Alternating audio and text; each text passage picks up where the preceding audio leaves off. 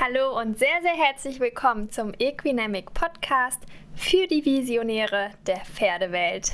Sehr, sehr cool, dass du heute wieder mit dabei bist. Ich freue mich, euch endlich wieder eine neue Episode präsentieren zu können, denn es gab ja jetzt nun eine kleine Pause war wieder viel, viel los, ähm, beziehungsweise Corona hat ja einiges durcheinander gebracht und ähm, wie ihr auf Social Media vielleicht mitverfolgt habt, ähm, steht ja bei uns jetzt auch noch eine kleine Veränderung an.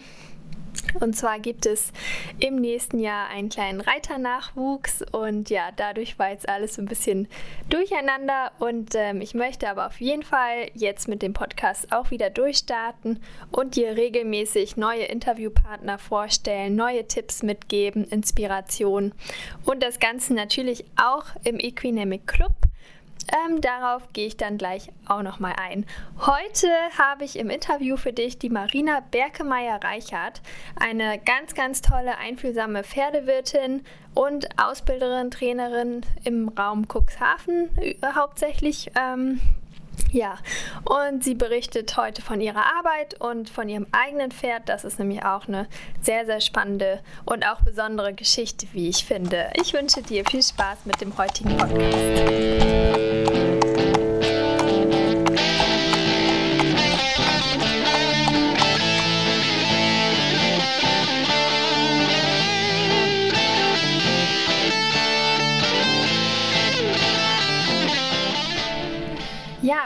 Wir durchstarten, will ich dir noch ganz kurz den neuen Partner vorstellen. Und zwar wird der Podcast jetzt unterstützt von den Haftpflichthelden. Also die findest du unter helden.de und ähm, du bekommst einen Special Code. Und zwar hast du den Vorteil als fleißiger Hörer dieses Podcasts, du kannst den Code benutzen E QNC5. Den schreibe ich dir auch nochmal unten rein und ich gebe dir auch einen einfachen Link, dann geht das viel einfacher und du findest die Produkte. Und zwar gibt es dort sämtliche tolle Versicherung. Also meine Pferde sind beide über die Haftpflichthelden ähm, versichert und die sind auch mega nett und hilfreich, wenn mal was ist. Das ist ein super Kundenservice, kann ich wirklich selber auch einfach empfehlen. Und äh, es gibt auch diverse andere Produkte dort, musst du dir unbedingt mal anschauen. Und mit diesem Code hast du den Vorteil, dass du ähm, den Jahresbeitrag um einen Monatsbeitrag senkst. Also du musst quasi nur elf anstatt der zwölf Monate bezahlen. Ja, schau es dir einfach mal an und äh, wie gesagt wünsche ich dir jetzt ganz viel Spaß mit der neuen Folge. Ja, herzlich willkommen, Marina. Ich freue mich total, dass du heute dabei bist im Podcast, dass wir endlich mal wieder einen aufnehmen. Ich freue mich sehr. Und erzähl doch mal einfach kurz selber, wer du bist und was du machst. Ja, hallo Laura, mein Name ist äh, Marina Bergmeier-Reichert. Ich bin genauso wie du gelernte Pferdewirtin. Ich habe erst die Ausbildung Schwerpunkt Zucht und Haltung abgeschlossen, ähm, dann noch zwei Jahre Bereiten angehängt, wo wir uns ja kennengelernt haben genau. in Münster. Richtig. Ähm, ja, und seitdem habe ich das eigentlich dann auch hauptberuflich weitergeführt, mit einer kleinen Unterbrechung, dass ich noch Zahnarzthelferin gelernt habe, aber jetzt das wieder voll beruflich mache und eigentlich auch ja, das selbstständig mit Unterricht beritt, äh, ja, fortführe.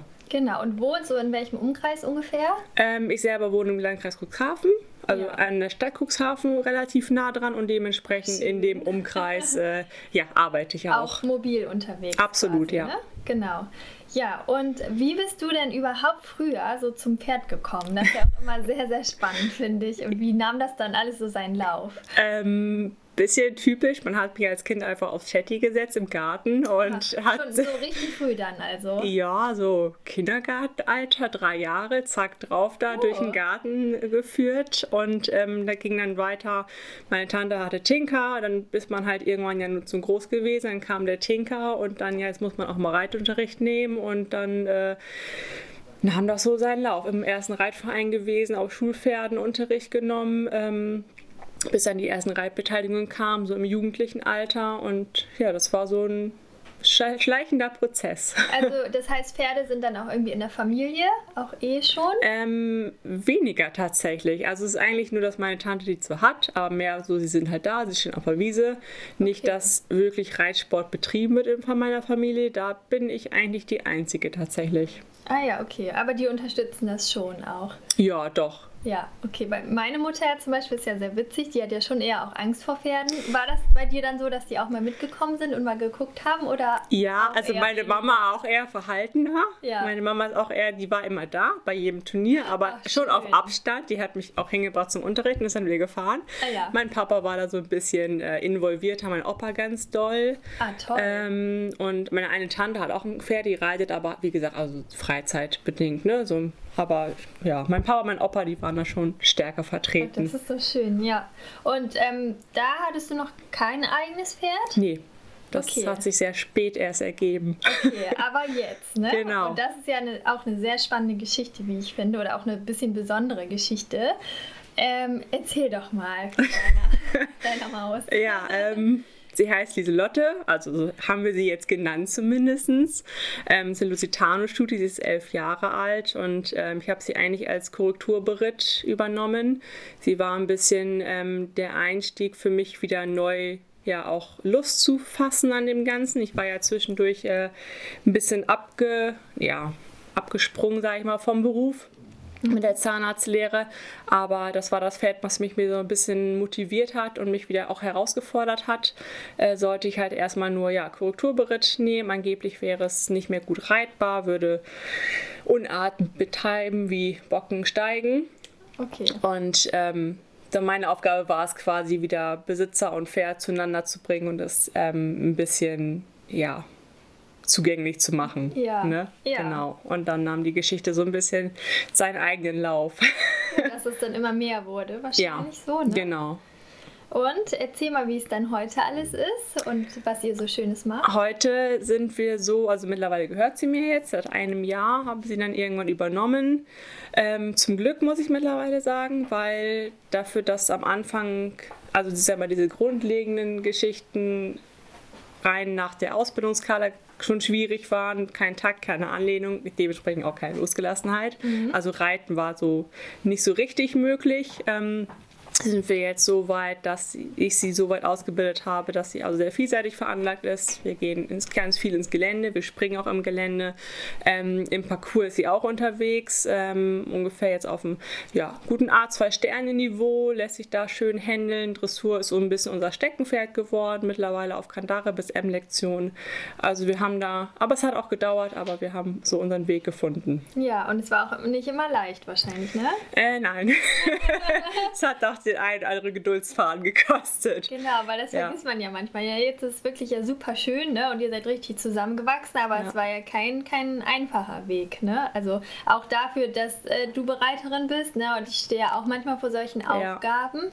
Und aber dann ist es, finde ich, umso schöner, ne, wenn man dann sieht, was sich da entwickelt. Absolut, ja. Und man wird natürlich, also ich habe ja auch dann schon zwei Turniersaisons mitgenommen und in der ersten Turniersaison sind wir ja nun sehr, sehr schlecht immer aus den Prüfungen rausgekommen und mussten die Hand heben.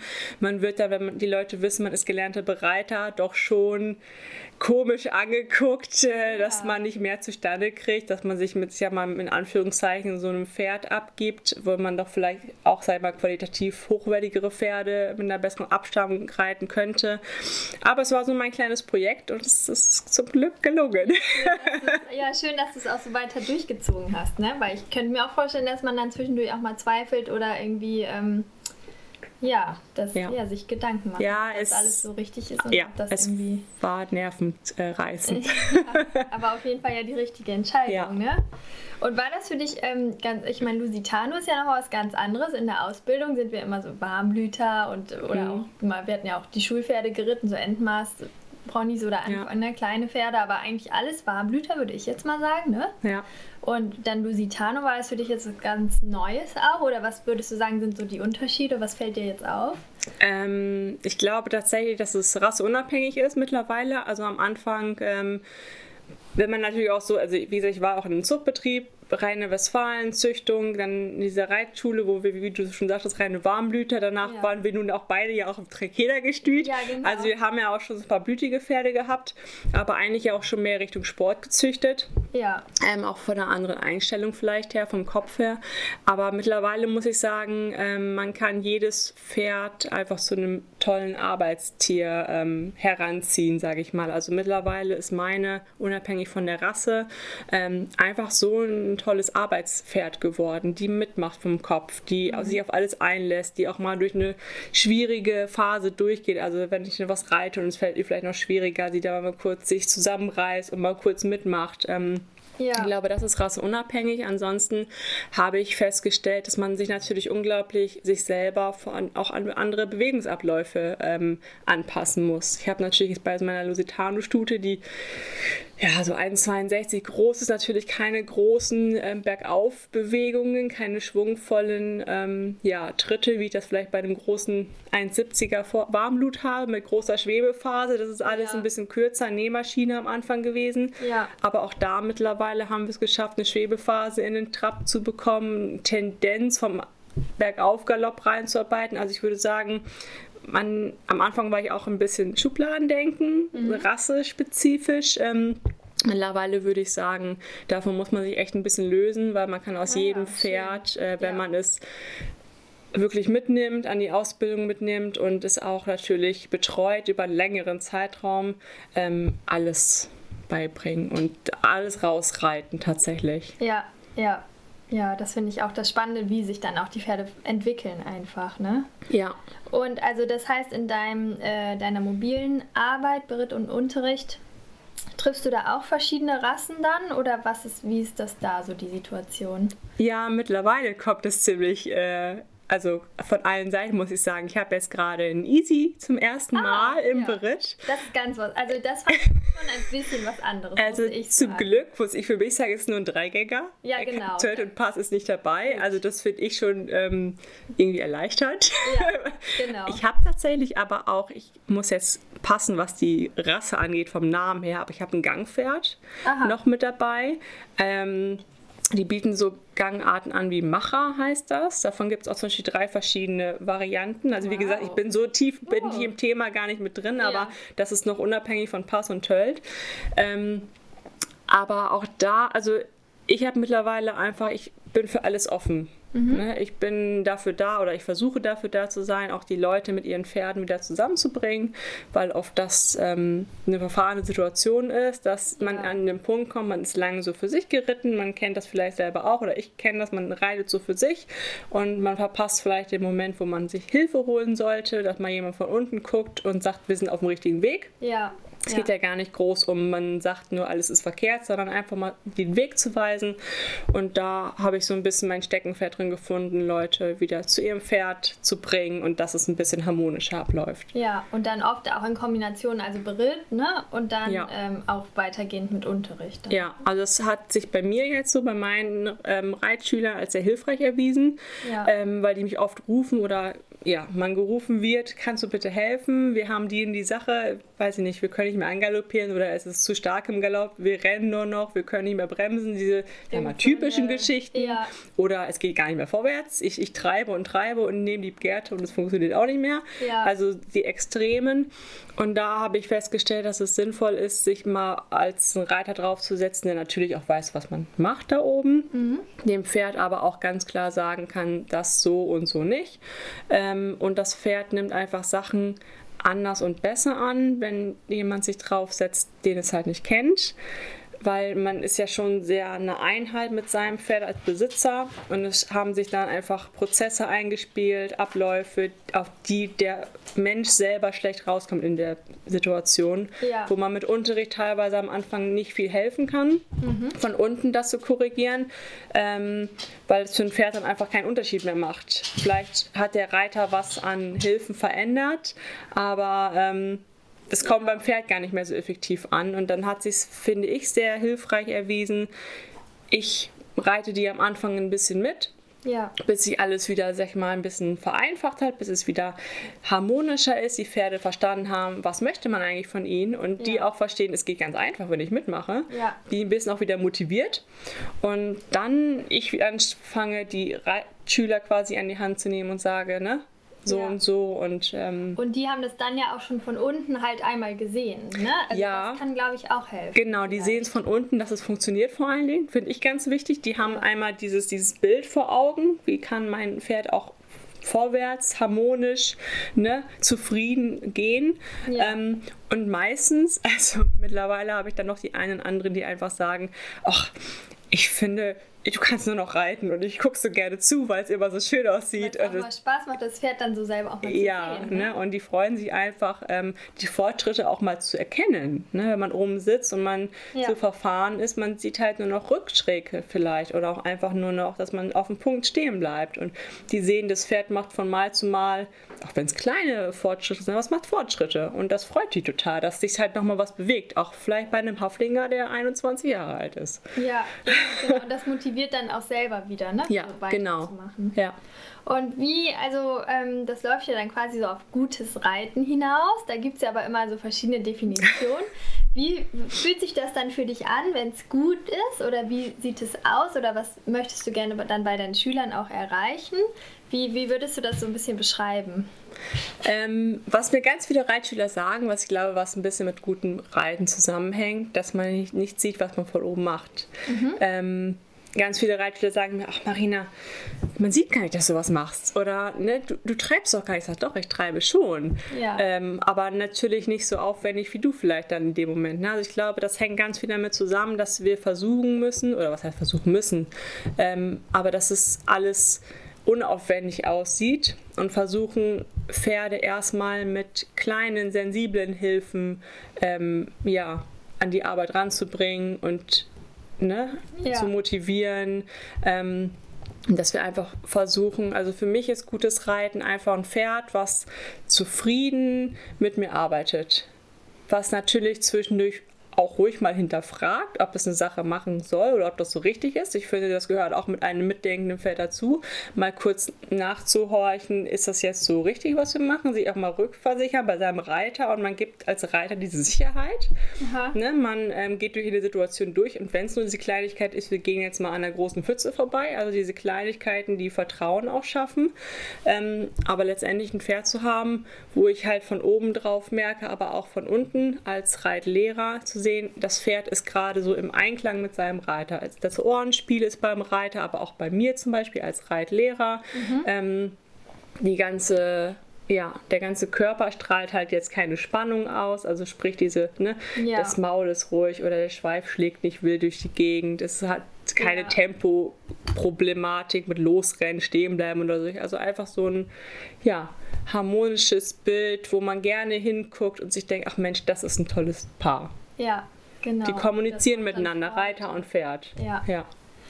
Hast du da vielleicht auch nochmal so einen Tipp, wie man da so hinkommen kann? Oder wie, ähm, ja, genau. Wie gehst du da so vor, wenn du da so vielleicht ein unharmonisches Bild hast? Oder wie ähm, tastest du dich daran, dass das Ganze ein bisschen feiner und leichter wird?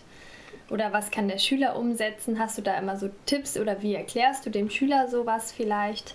Ich versuche ihn immer nahezulegen, auch mal ins Feld reinzuhorchen. Okay. Also ja. auch eine Reaktion mal abzuwarten. Nicht immer nur, ähm, also das habe ich dann ganz oft bei Pferden, die nun mal auch schon mal abgestumpft sind, phlegmatischer. Man ähm, tendiert dazu als Reiter dann irgendwann, wenn man sich jeden Tag mit diesem Pferd auseinandersetzt, sehr grobmotorisch zu werden und immer nur sag mal, so anzubuffen, ne? immer mhm. sehr übertrieben zu reagieren. Ja. Man aber gar keine Ruhephasen mehr in seinen Hilfen hat, um mal zu gucken, kommt überhaupt was vom Pferd? Also kommt nochmal eine Reaktion. Und da versuche ich eigentlich immer so ein bisschen nahezulegen, ähm, ja, du musst jetzt mal einmal auch natürlich mit der Hilfe mal einmal deutlicher werden, mal deinen Standpunkt klar machen, aber dann musst du auch mal Ruhe walten lassen und mal kurz gucken, passiert denn auch was? Mhm. Sonst ist natürlich diese Reaktion irgendwann gar nicht mehr da und du verstärkst deine Hilfe und verstärkst und verstärkst, aber irgendwann gibt es keine, ja, keine Verstärkung mehr. Ja, genau. ne? Und ich genau. komme auch zu diesem Punkt nicht mehr zurück, ich kann mal feinere Hilfen geben. Ja, ne? Das versuche ich eigentlich immer so ein bisschen. Ähm, wieder herauszufinden, dass man immer wieder auch sich mal traut, wenn das Pferd noch nicht ganz sicher eine Anlehnung ist, trotzdem mal die Hand vorzugeben. Weil es kann ja auch sein, dass es genau in dem Moment nicht anfängt, sich rauszuziehen oder sich dagegen anzuwehren, sondern genau den Moment mal abgewartet hat, um sich selbst mal loszulassen. Und dann ist man ganz unbewusst schon drei Schritte weiter, obwohl man sich nur mal getraut hat, mal kurz innezuhalten und mal loszulassen. Ja. Sich mal was zu trauen, auch wenn man denkt, vielleicht geht es nochmal schief für einmal, aber Genau, verliert man quasi nicht, nichts oder nicht unbedingt was. Genau. Ich danke dir für deine Zeit, Marina, und für die äh, Einsichten. Das war auf jeden Fall sehr, sehr spannend in deiner Arbeit. Und ähm, ach so, wenn die Leute dich erreichen wollen, so Raum Cuxhaven bist du ja unterwegs, aber wahrscheinlich auch für Lehrgänge zu kriegen, denke ich mir. Dann, wie können ja. die Leute dich kontaktieren? Wo finden die dich? Ähm, ich habe jetzt keine, sag mal, Internetseite oder keine, keine also speziell jetzt E-Mail-Adresse, was jetzt, sage ich mal, das angeht. Ähm, auf Facebook natürlich, wenn man meinen Namen eingibt oder über dich natürlich, wir sind da ja befreundet. Auf jeden Fall auch, ne? genau. Äh, ansonsten, ja. Ja, genau. Man findet die liebe Marina. Und Meist. Bisschen bekannt ist man ja irgendwie schon. Genau, in der Region ja auf jeden Fall. Ja, schön. Dann äh, vielen Dank und noch ganz viel Freude mit deinen Pferden und ja, mit deiner danke. Arbeit. Tschüss. Tschüss. Wenn dir die heutige Folge auch wieder super gefallen hat, freue ich mich natürlich darüber, wenn du sie mit deiner Stallfreundin, mit deinem Stallfreund teilst, ähm, einfach mal ja, weiterleitest, was es so Spannendes noch in der Pferdewelt zu erleben gibt. So können wir nämlich alle zusammen ähm, die Welt unserer Pferde jeden Tag ein kleines bisschen besser machen.